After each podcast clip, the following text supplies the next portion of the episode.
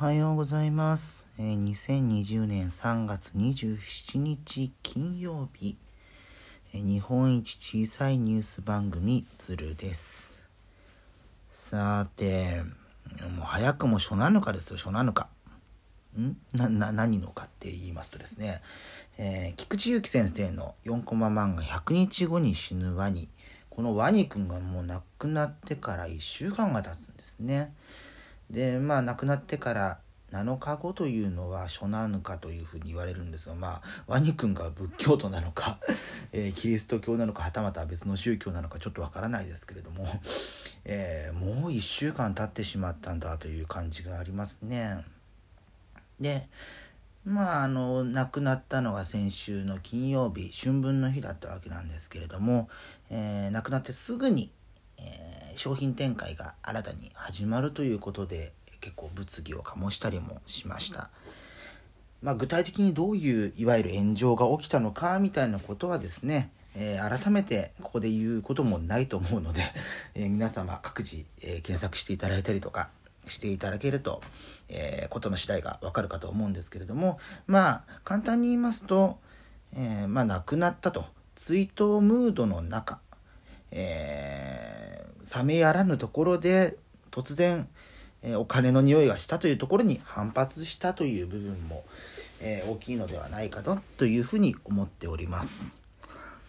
でまあちょっと作品の説明をし損ねてましたね。これあのーえースケジュール的には12月の下旬ですかからスタートして100日後に、えーワニ君が死ぬという結末を明かした上で、え1日目から死まで残り99日とかえーでそれがだんだんだんだんとカウントダウンされていって、えーワニ君とその周辺にいる人物ネズミ君だったりモグラ君だったりとか、えー女性のワニさんとか女性？メス？のワニさんだったりとかの、えー様子を描く作品で、えーまあ日を追うごとにといいますか特に2月入って3月にかけてのところで、えーまあ、折り返し地点を過ぎた頃からですねワニ君死んじゃ嫌みたいな感じの、えー、こう絵も出ていたんですけれども、まあ、予定通り100日後に、えー亡くなったと。で、えーその1時間後くらいですかね、えー人気の音楽ユニットの生き物係がこのワニクのために書き下ろしたという曲が発表されてそのミュージックビデオが公開されたりあとは追悼ショップが、えロフトとかに展開されるという発表や、えタワーレコードとのコラボが、え開始されると。で映画化も決定したと。で、まあ、亡くなる前日でしたかね、え書籍化が決まったという発表もされて、まあ、この死のタイミングに合わせて次から次へと、え商業的な、え次のステップの話がされたことでちょっと、うん、引いてしまった ユーザーの方も多かったというようなことが概略としてはあります。でこれはですねちょっとこの、え炎上の話を聞いた時に一番最初に思い出したのが、え十数年前2000年代半ばくらいですかね野間猫騒動というのがありましてこれをちょっと想起させて、えーしまった部分が私にはありまして。これはまあ2チャンネルという、えー巨大掲示板今5チャンネルという名前になっていますけれどもそこで、えー人気のキャラクター、えーアスキーアートという、えー文字で絵を描く中のキャラクターの一つモナーというのがいるんですけれどもそれを、えーまあとあるレコード会社が商標登録して「野間猫」という名前を付けて商標登録をして、えー行こうという話があって、まあ、2チャンネルユーザーの反感を買ったというようなことがありました。まあ、これはですね、えーオゾンというグループの「恋のマイアヒ」という楽曲これ今で言うと、え9位のアギリシャスのあの曲ですね。まあ、ちょっと歌い始めると著作権的に いろいろと問題があるので歌いませんがこれ確か現代がドラゴスタンディテイみたいな、名前だったと思うんですけれども、これが、日本で、まあ、現地の確かルーマニア語だったかな？の、えーフレーズで聞くと日本語としては空耳に聞こえるということが、まあ、2チャンネル中心に話題になりまして、えー、それを空耳を使ったフラッシュ動画。今フラッシュ動画っつってもわからない方いらっしゃるかもしれないですけども、えー、まあフラッシュという技術を使って、えー、動画を作るという 説明になってんのかな？よくわかんないですけど。でまあその空耳を伝える動画が有志で作られてそこに登場していたのが、まあ、モナーのキャラクターだったりとか、えー、他の AA アスキーアートのキャラクターが描かれていたでそこを、まあ、受けた形でこのマイアヒ恋のマイアヒをプロモーションしていく中でノマネコという名前で、えー、キャラクターを位置づけて一緒に展開していこうということが、えー、注目されてインターネット上の反感を買いました。まあ、ここのね、えー、考察みたいなこともインターネット上には多数あるので、うん、あえてここではそこまで深くに、えー、突っ込むつもりはないんですけれどもやはりそのインターネットカルチャーの中で生まれた育まれたもの生まれたのはねミュージックシーンなんでちょっと違いますけど育まれていたものが、えー、急に、まあ、お金の匂いがしたことに対するアレルギー反応みたいなことが、えー、当時は強かったと思いましてで今回の「100日後に死ぬワニ」についても一番最初はまあ菊池先生が、えー、ご自分で始められたものででだんだんといわゆるバズる拡散されて人気を集めていく中で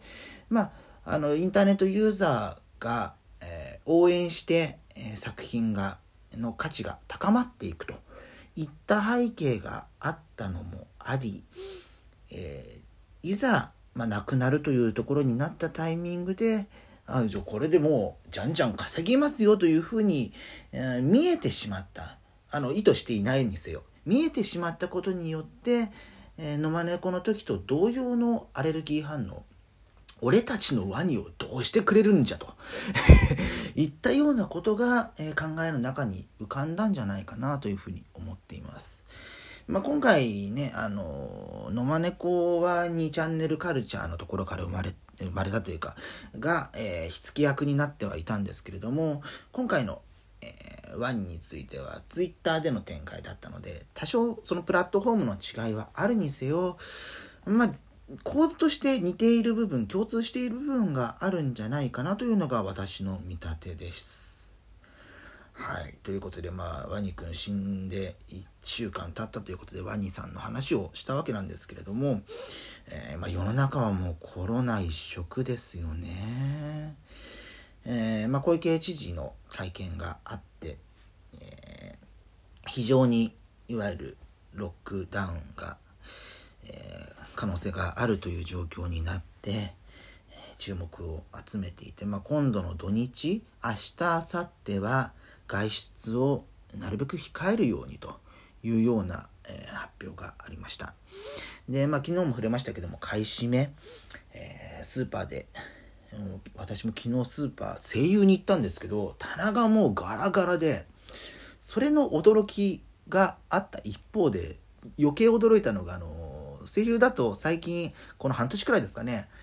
セゾンカードを使うと、どのセゾンカードでも3%割引っていう風に、えー、キャンペーンをしてたんですけれども、それが今月いっぱいで終わるっていう掲示がされていて、そっちの方がちょっと個人的には驚きましたけどね。これからウォルマートカードじゃないと、えー、割引されないみたいな、えー、掲示が、ポスターが貼られていまして、そっちの方に個人的には驚いたんですけれども、まあ、あの買いだめて土日に備えるというような動きがあるようです。で、まあ、関東地方は日曜に結構大きな雪が降るみたいな話もあるので、まあ、それがねかえって外に出ない、え、理由になっていい部分もあるのかもしれないなという部分はあります。でまああの志村けんさんが陽性反応が出て入院中だというのは、えー、おとといの時点で発表されていましたが、えー、昨日から今日にかけてえー、阪神の藤浪選手、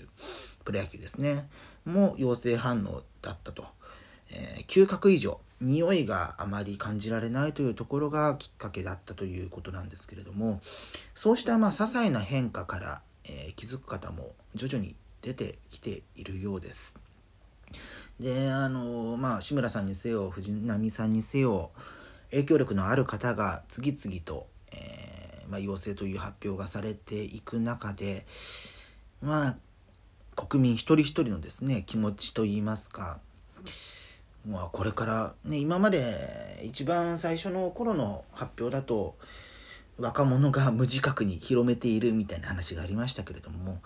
それがだんだんとこう影響力のある人が拡散していく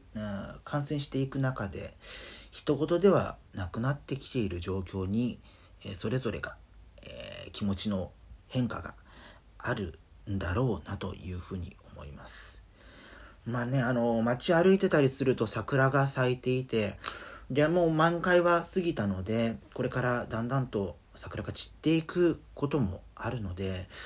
うんお花見したいなという気持ちがあることはわかるんですけれどもまあそれはね帰り道ちらっと見てめでるくらいがちょうどいいのかもしれないですね。